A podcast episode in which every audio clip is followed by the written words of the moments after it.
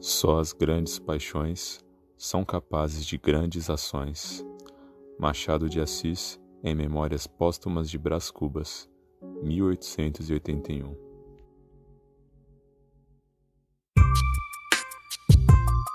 Negro Drama, o podcast de livros escritos por autores pretos e pretas.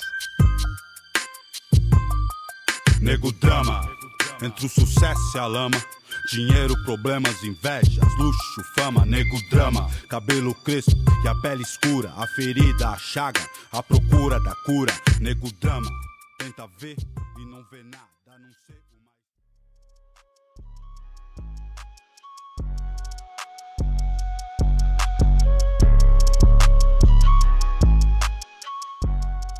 Para você que tomou a decisão de dar um play nesse episódio, seja muito bem-vindo. Meu nome é Pedro Paulo e esse projeto nasceu com o intuito de suprir uma necessidade pessoal minha. Eu percebia que muita da literatura que eu consumia era majoritariamente de escritores brancos e na maioria das vezes eu não me sentia representado na, nas histórias e narrativas consumidas. Então, a partir de agora, com esse podcast, eu espero me ajudar e ajudar quem está ouvindo a conhecer obras de escritores pretos e pretas e que a gente possa iniciar uma aventura e encontrar narrativas que nos representem e nos faça refletir o nosso papel né, nessa sociedade ainda muito racista. Então, vamos lá, vamos conhecer a nossa primeira escritora preta.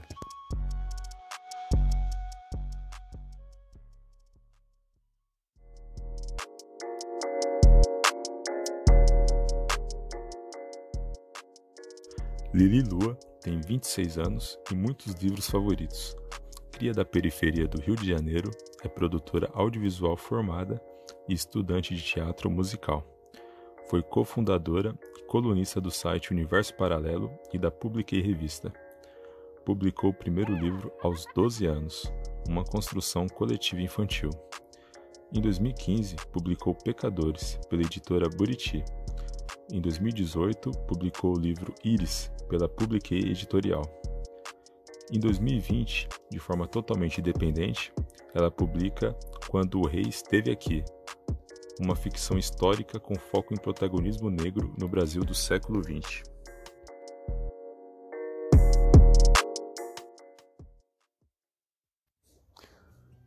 Agora que conhecemos um pouco da escritora, vamos adentrar na sua mais recente obra já citada, Quando o Rei Esteve Aqui, Vamos para a sinopse. A família real da Oceânia do Norte retorna ao Maranhão para mudar a vida de um rapaz para sempre. O herdeiro abandonado no cangaço há 18 anos terá pouco tempo para decidir se quer ou não deixar sua vida atual para se tornar o rei de um país do qual nunca ouviu falar. Luiz e Miguel, a atual princesa e o príncipe bastardo, irão lutar contra um golpe de Estado e seus próprios sentimentos. Tudo isso enquanto tentam convencer um ao outro de que não estão prontos para sentar em um trono. Dada a sinopse, vamos falar um pouco sobre as características da história. Ela possui uma narrativa muito gostosa que intercala duas linhas cronológicas diferentes. Uma em 1935, que é o presente narrativo, e outra em 1917, sendo que isso é feito de uma forma bem orgânica entre os capítulos, onde você vai fazendo uma espécie de vai e vem e percebendo os reflexos das decisões no passado, no futuro. E é bem interessante, pois muitos mistérios vão sendo desvendados aos poucos. O livro se passa é, principalmente no Maranhão dos anos 30, com um contexto histórico, expressões e costumes regionais muito bem respeitados. É, Luísa e Miguel são as duas grandes surpresas da história. Luísa é determinada, inteligente e sabe o que quer. Miguel, por sua vez, é justo, de bom coração e um apaziguador nato. Esses dois personagens quebram os estereótipos de príncipe e princesa de uma forma surpreendente e muito recompensadora. Mas onde a história brilha mesmo é nos relacionamentos principalmente os amorosos. Porque a forma como a Lili Lua descreve esses sentimentos é de uma sensibilidade que faz você se sentir sabendo de um segredo muito íntimo de alguém. Então isso faz você se apegar, é, sofrer é, e se alegrar junto dos personagens. É muito louco. O que você vai encontrar nessa história? Temos personagens negros em destaque, com muita verdade, relacionamentos extremamente realistas, cangaço muito bem representado, com surpresas importantes. O que poderia ter? Bom, da minha parte, eu gostaria de ver mais sobre as Oceânias, mas eu entendo que para essa presente história não era necessário se aprofundar muito. Mas quem sabe numa sequência. Tá ouvindo, Lililu? Vamos agora ouvir um pedaço dessa história.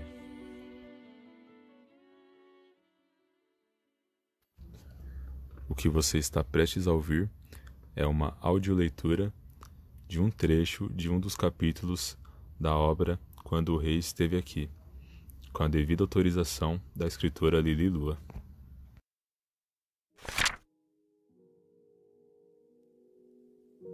Capítulo 1 A Princesa Negra 1935 Gustave bocejou novamente, o que deixou os outros presentes aborrecidos, como sempre. Não importava que idade tivesse ainda odiaria aquelas reuniões do Conselho Real. Há quem diga que o título de rei não lhe caía bem, mas ele discordava. Adorava se ver de coroa. Não tem sido o melhor ano para a colheita, majestade, especialmente com a migração de tantos Okandé gaboneses para as nossas terras. O ministro da Agricultura falava empolgado do alto de sua barba negra que já ficava grisalha, quando foi interrompido por um acesso de tosse de Gustave. Meio sem jeito, ele tentou continuar. Apelo novamente por nossas terras, majestade, que não serão capazes de nutrir o novo contingente de camponeses. Talvez, se pedimos ao reino da França, eles possam nos ajudar e ofereçam abrigo e transporte para o povo voltar para o galbão e. Você não está sugerindo que o rei deporte os imigrantes, está, Merli? O homem ficou sem jeito. Vestido num luxuoso terno cinza e com o melhor turbante, o ministro sentiu-se ofendido pelo desprezo de sua ideia e pela interrupção vinda da princesa de Oceânia do Norte. A presença de Luísa nas reuniões ministeriais era cada vez mais comum, e isto incomodava os velhos políticos do país. Neste dia, a princesa usava um vestido amarelo com desenhos de flores marrons e um turbante que segurava suas tranças. No rosto, vestia autoridade. Gustave riu, não podia evitar. Adorava desconcertar esses senhores era uma das poucas vantagens de se ocupar o trono. Isso aqui é a Oceânia do Norte, e não os Estados Unidos. Respondeu, apoiando a filha. O povo de nossas nações amigas é e sempre será bem-vindo. Foi assim que as terras de nossos bisavós foram invadidas pelos estrangeiros. O ministro da Educação se meteu na briga, franzindo seu velho e muito negro rosto. As sobrancelhas grossas quase vivas, porque a realeza era muito ingênua. Mais respeito, Nassau. Não se esqueça quem é quem. Gustave avisou. Os ministros do conselho adoravam lhe afrontar. Nunca haviam gostado dele. Com a presença de sua filha na sala, parecia que as malcriações tinham aumentado. O rei tinha sua parcela de culpa nisso, ele sabia. Ao assumir o trono da Oceânia do Norte, com 19 anos, Gustave foi um jovem rei difícil de lidar. Hoje, muito mais velho, ainda colecionava inimizades. O que aconteceu no Sul foi resultado de estratégias políticas mal feitas, e não corremos este risco. Para isso tenho Santiago e Luísa aqui. Colocou a mão no ombro do irmão que estava de pé ao seu lado. Santiago era também o ministro da Defesa e seu mais fiel conselheiro real. A não ser que um dos senhores decida declarar uma revolução, mas se for o caso, lembre-se que a antiga lei antiterrorismo ainda voga.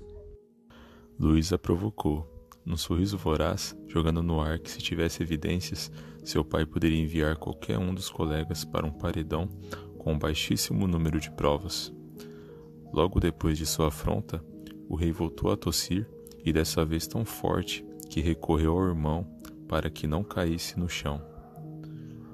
Senhores, a reunião está suspensa, Santiago disse, ajudando Luísa a amparar Gustave. Continuaremos mais tarde, quando Sua Majestade se sentir melhor. Ao passo que os ministros foram deixando a sala, Santiago e Luísa levaram Gustave sem ar até seu trono e o sentaram lá. Puxe fundo e expire devagar, como o médico ensinou. Lembrou, fazendo com que Gustave conseguisse voltar a respirar. Você precisa ver o médico de novo. Eu vou chamar o Dr. Touré ao palácio. Não exagere, Santiago. Foi só uma tosse. Uma que quase fez Vossa Majestade cair, na frente dos ministros. Imagine se acontecesse num passeio público. A população não pode lhe ver assim, suspirou Luísa, pensando na jornada médica que já viviam há quase três anos. Quando isso vai acabar? Vai ser no dia que vocês dois pararem de me chamar de majestade riram do decoro familiar. É um costume, Santiago riu.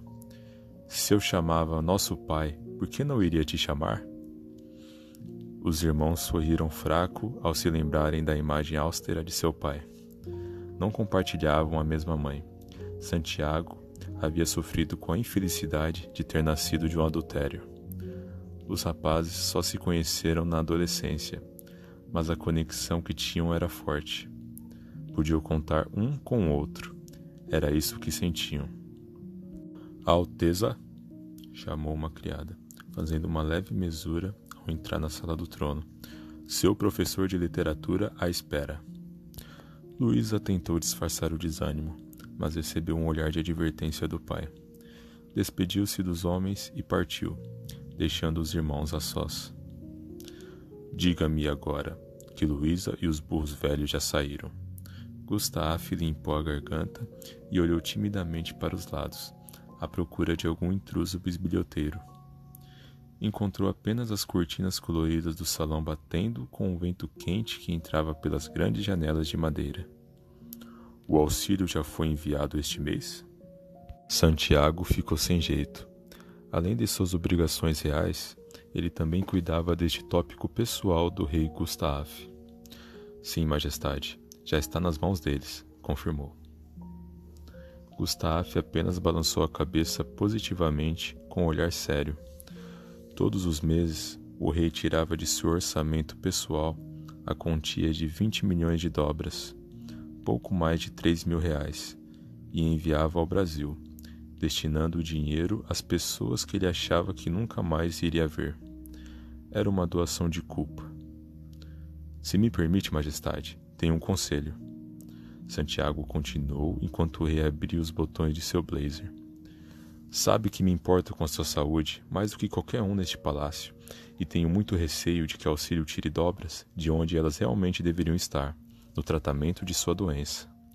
Talvez, se abaixarmos um pouco o valor, só por alguns meses. De jeito nenhum, Santiago. Gustave cortou sem cogitar a ideia. Eu já não estou lá não vou deixar de prover o necessário para o sustento dele. Santiago se calou e a mente do rei voou longe. Voou até chegar em dezoito anos antes, quando fez os atos que hoje se tornaram sua sentença.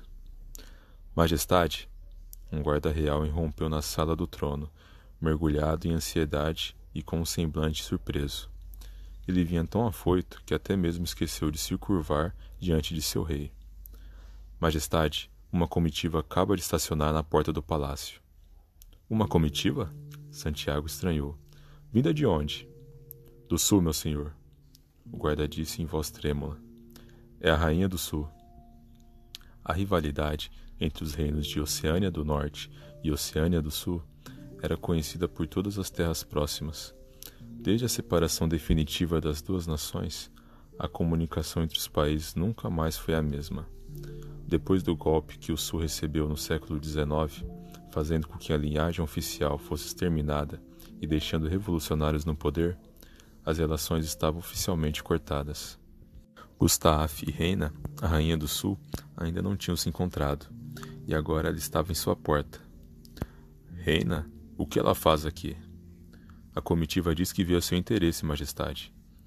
O rei franziu a testa. Ele não queria nada com a rainha do sul, mas a curiosidade pegou-lhe pelo pescoço.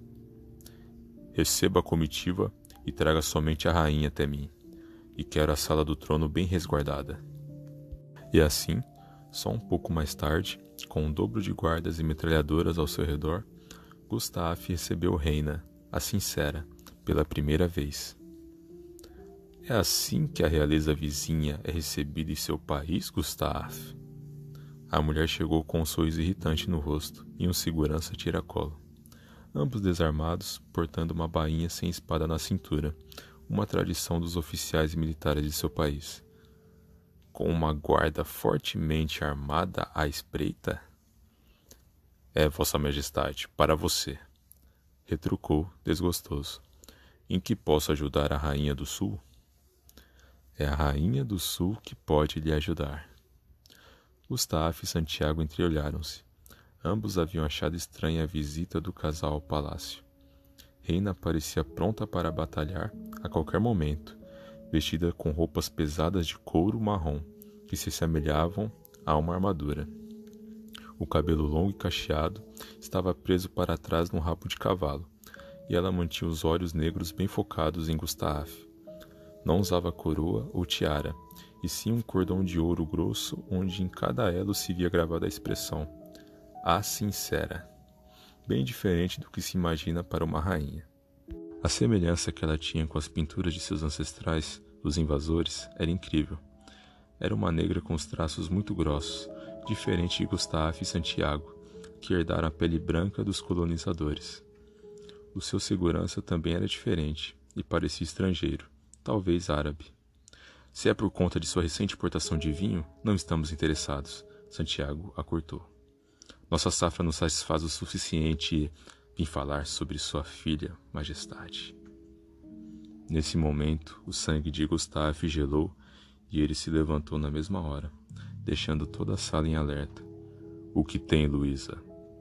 Foi terrível o sorriso de Reina quando percebeu a agitação do rei. É a princesa Luísa que pode mudar a história de nossos países. Chega de rodeios, diga logo o que quer. Impaciente, o rei decretou, sentando-se novamente. Reina fez uma pausa dramática e provocativa, para só então voltar a falar com um sorriso quase triunfante.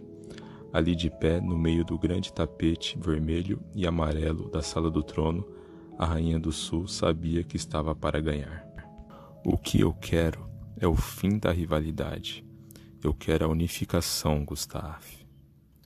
Mas que um queixo caiu naquela sala e o de Gustave com certeza foi um deles.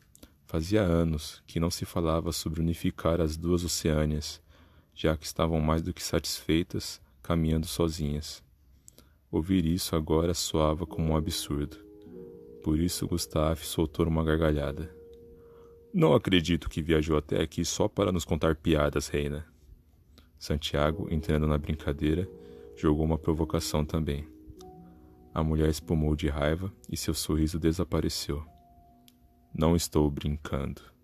A unificação pode ser a salvação da sua agricultura e da educação de meu país. Sabes bem que as terras mais férteis estão ao sul, e eu sei que as suas universidades podem fazer grande diferença se começarem a aceitar sulistas. Ainda em clima de piada, Gustave a inquiriu: E o que minha filha tem a ver com suas plantações? Bom, a mulher hesitou por um momento. Você mesmo verá. Ela fez um gesto e toda a guarda ficou em alerta, mas logo notaram que não era necessário. Entrava na sala, acompanhado de seu próprio segurança, um garoto também vestido de feias e pesadas roupas, negro escuro e com os cabelos raspados bem rentes à cabeça. Tinha as feições de um adolescente ainda, mas dentro dos olhos pretos com certeza havia muita ambição.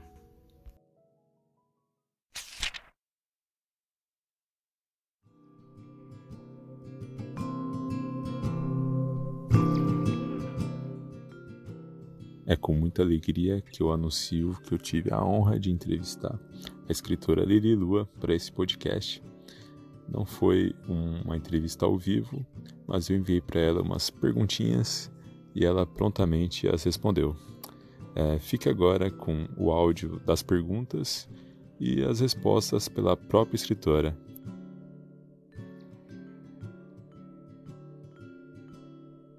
Por que para quem você escreve? Existem vozes específicas em que pensa quando escreve? Obrigada por essa pergunta porque não é todo dia que a gente pode responder uma pergunta importante como essa. Olha, não vou mentir, eu definitivamente tô pensando nas pessoas pretas quando eu escrevo meus livros. Eu tô pensando na história que a menina preta não leu na adolescência, no livro que, a, que eu, uma menina preta, queria ter encontrado na biblioteca da escola e não consegui encontrar na história de princesa que a menina preta queria ter visto quando ela amava princesas da Disney. E ela não conseguia encontrar. Hoje é um pouco melhor esse cenário, né? Mas assim, um pouquinho.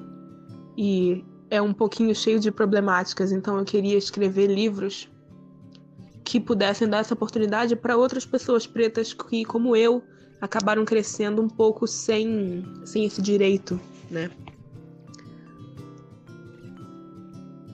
E como você cria os personagens? Eles possuem algum aspecto autobiográfico? Olha, é impossível a gente criar sem se colocar dentro da história, né? Eu acho que não existe, não existe isso de você escrever um livro que saiu do seu coração e da sua cabeça e ele não ter nada de você. Eu acho que todo autor se coloca dentro do seu livro, mas eu não faço de propósito, não. Não tem nenhum aspecto autobiográfico, nada que eu. Ah, é personagem tal sou eu, tô fazendo para mim. Não, eu, eu tento criar o mais fora de mim possível. Só que é claro que eu sempre me identifico em várias coisas, com vários personagens. E eu acho muito importante eu sentir isso primeiro, porque é uma das coisas que vai fazer com que o leitor sinta no futuro, né? Essa humanização do personagem eu acho importantíssima. É o que eu adoro ler, então é o que eu me esforço para escrever. Gostaria que você contasse um pouco de como foi o processo de publicação dos seus livros, principalmente o atual. O processo de publicação é, é engraçado, né? Cada livro é uma bagunça diferente, sempre. Eu já publiquei alguns livros, meu primeiro foi em 2003, eu era criança. E aí ele foi escrito em coletivo e publicado a partir de um projeto da minha escola. Então eu não participei nada disso, só fiz, só escrevi e depois fui a eventos. Meu segundo livro foi Pecadores, que aí foi um livro escrito somente por mim, meu primeiro solo em 2015. Eu publiquei com uma editora por demanda. E aí foi mais estresse na época, porque as minhas as coisas que eu pedia não davam certo, a revisão não dava certo. É, o livro não chegou a tempo para o lançamento, então foi muito. Foi mó caca. Meu terceiro livro foi o Iris, que eu publiquei junto a. Publiquei editorial, mas aí a gente fez tudo ali de mãos dadas.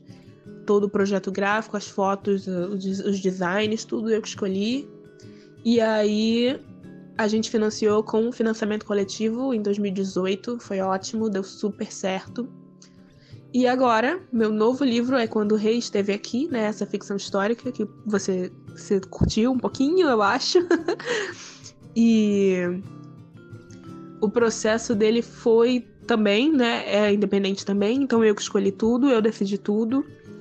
E eu trabalhei com, num financiamento coletivo com ele, a partir de várias metas, então tinha meta para financiar o livro, a meta para todos ganharem o livro, depois a meta para todos ganharem o brinde, etc, né? E os profissionais eu encontrei na realidade no Twitter, assim, é, dois deles eram minhas amigas já, mas os outros eu achei no Twitter postando mesmo, conhece revisora preta, conhece ilustradora preta, né? Porque eu, eu tenho esse projeto aí de vida de tudo que eu criar, eu, eu contratar pessoas pretas. E, e aí Eu tomei para mim essa responsabilidade, então ela é uma parte que, por incrível que pareça, também é trabalhosa. Ela também é bem trabalhosa do projeto, porque as pessoas pretas, no geral, né, tem menos oportunidade em todos os mercados, isso inclusive no nosso mercado. Então, às vezes, a gente não encontra. Na época, eu não encontrei diagramadora preta, por exemplo. Agora já tenho. Quais são os seus autores contemporâneos preferidos e o que você está lendo atualmente?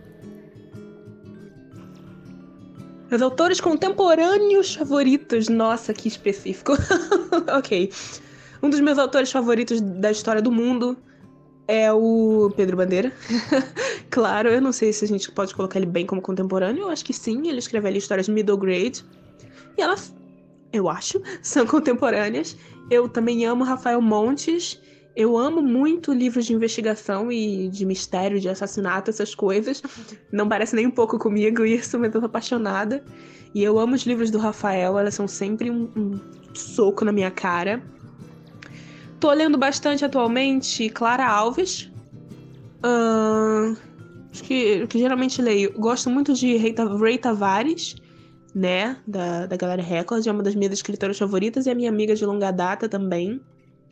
Estou amando os contos de Camila Cerdeira, que posta regularmente no Medium e tá aí com seu primeiro livro para ser publicado em breve pela editora Se Liga. Tô lendo muitas histórias de princesa. porque eu tô meio que nesse, nesse hype agora, tô com vários livros aí de princesa em mente para botar para frente. Um, deixa eu pensar, o que mais que eu tô lendo atualmente? Ah, tô aqui do meu lado um livro que eu tô tentando terminar, que eu tava longe dele, e agora O Lado Avesso do Amor, da Teresa Guerra, uma amiga de longa data também, já até trabalhamos juntas. Eu amo Romances da Carol Dias, nossa, como eu amo. Nossa, também é uma amiga de longa data, é uma pessoa que eu admiro muito, com quem eu já aprendi muito. E é uma das melhores escritoras do Brasil, pessoal. Invistam em Carol Dias, pelo amor de Deus. Um, um, deixa eu pensar, deixa eu pensar. É que realmente tem muita coisa acontecendo ao mesmo tempo e meu Kindle está lotado. Ah, eu tô aqui pertinho de mim para ler, começar a ler também os livros do Fábio Cabral, que são livros de afrofuturismo, né, fantasia afrofuturista. Nesse mesmo, nessa mesma vibe tem os livros da Lu Ainzaila, que é uma escritora sensacional, maravilhosa. Ela tem Sankofia e ela tem também Brasil 2045, que é uma duologia protagonizada por uma mulher preta também. É, enfim, essas são algumas das minhas indicações daqui. Eu realmente não tô. Eu tô com a cabeça lotada de livros, então eu não tô pensando bem direito. E tô lendo vários ao mesmo tempo também, o que é sempre perigoso, né? Mas eu acho que é, é mais ou menos essa vibe aí que eu tô atualmente. Qual o maior mico que você já pagou? Menina, essa pergunta é muito difícil porque eu sou a mulher dos micos. Eu pago muito mico. E eu pago mico na literatura, eu pago mico no teatro, eu pago mico no, no audiovisual. Tudo que eu entro, eu pago muito mico. Deixa eu ver. Uh, no dia que eu conheci o Tyrese Gibson, eu confundi ele, achei que ele era o Akon. Isso conta? eu acho que conta, espero que conte, porque foi realmente muito mico mesmo. Mas foi top esse dia, porque no mesmo dia eu conheci também o Vin Diesel. E ele tava muito bêbado e foi muito engraçado. Onde podemos encontrar suas obras? No momento, a única obra minha que vocês podem encontrar para adquirir é Quando o Rei Esteve Aqui, que está disponível na Amazon por R$ 9,99 ou de graça no Kindle Unlimited. Uh, eu estou prestes a lançar um mini conto no Wattpad. Eu não sei se vou fazer uma série de mini contos e ir lançando aos poucos, ou se eu vou lançar esse, ver qual é e aí mostrar para as pessoas. Mas o fato é que tem um pronto, só um. Eu estou terminando de escrever o próximo livro, meu próximo livro de princesa. Então, galera, aguardem.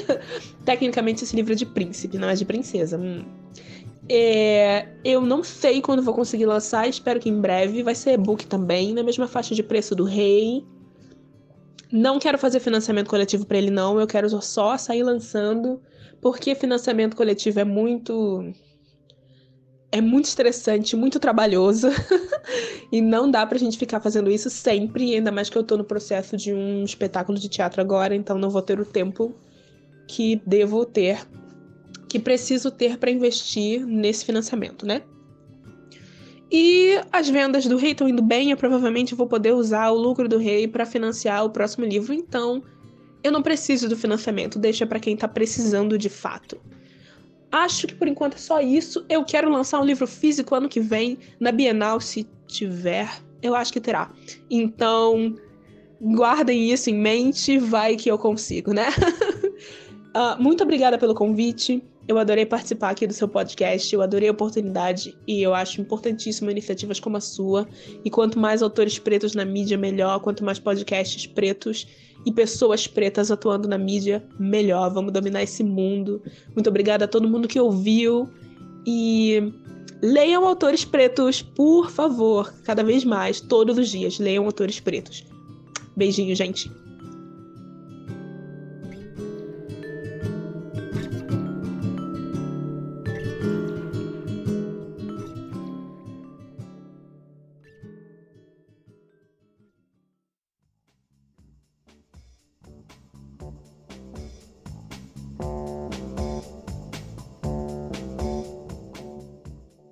Indicação audiovisual desse episódio será o filme Um Príncipe em Nova York, de 1988. Na sinopse, Akin é um príncipe de um rico país africano e não deseja mais nada, exceto uma mulher que o amará apesar de seu título nobre. Para escapar de um casamento arranjado, Akin foge para os Estados Unidos acompanhado de seu exigente companheiro, Semi, para encontrar a sua rainha disfarçado como estudante estrangeiro e trabalhando em um restaurante de comida rápida, ele namora Lisa e luta contra a revelação de sua verdadeira identidade. É, devo perceber que tem algumas semelhanças com a história que conhecemos hoje. Tá certo que não tem cangaço, mas temos um príncipe de um país africano indo para uma terra desconhecida.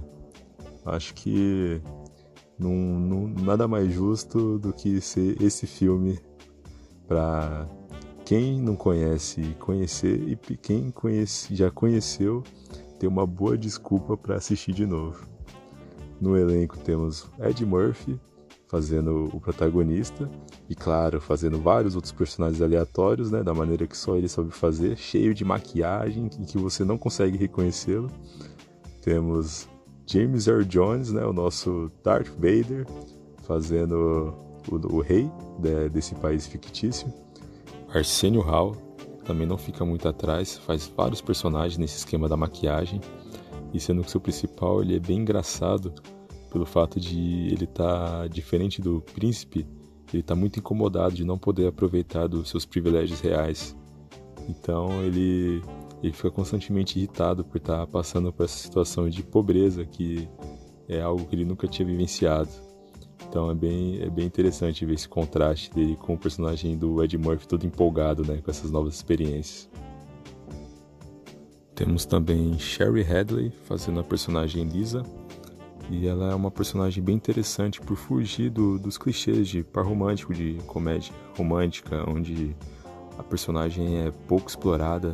Já ela não, ela nesse filme, a, a Lisa, ela é bem, é, ela é bem construída, ela tem motivações próprias e tem uma personalidade bem forte. Então vale a pena dar uma conferida né, nessa personagem. Bom, temos o bônus de ter Samuel L. Jackson, início de carreira, e Cuba Gooding Jr. fazendo figuração, cara, praticamente. Então é vale a pena é, dar, uma, dar uma olhada nesse filme, mesmo que você já tenha assistido mil vezes. E pra quem não viu, vamos consertar esse erro agora. o que só vai fazer aumentar mesmo assistindo esse filme é a ansiedade pela sequência que já está confirmada. Vamos aguardar.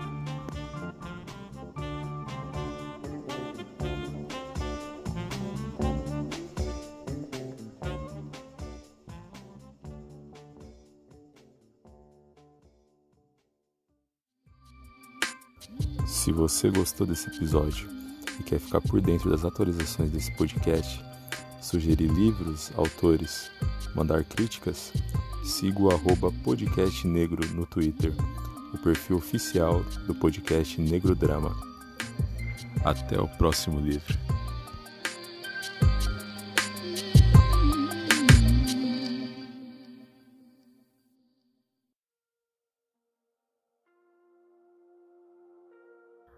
Às vezes, segundas chances vêm para podermos consertar os erros que nunca cometemos. Lili Lua, enquanto o rei esteve aqui, 2020.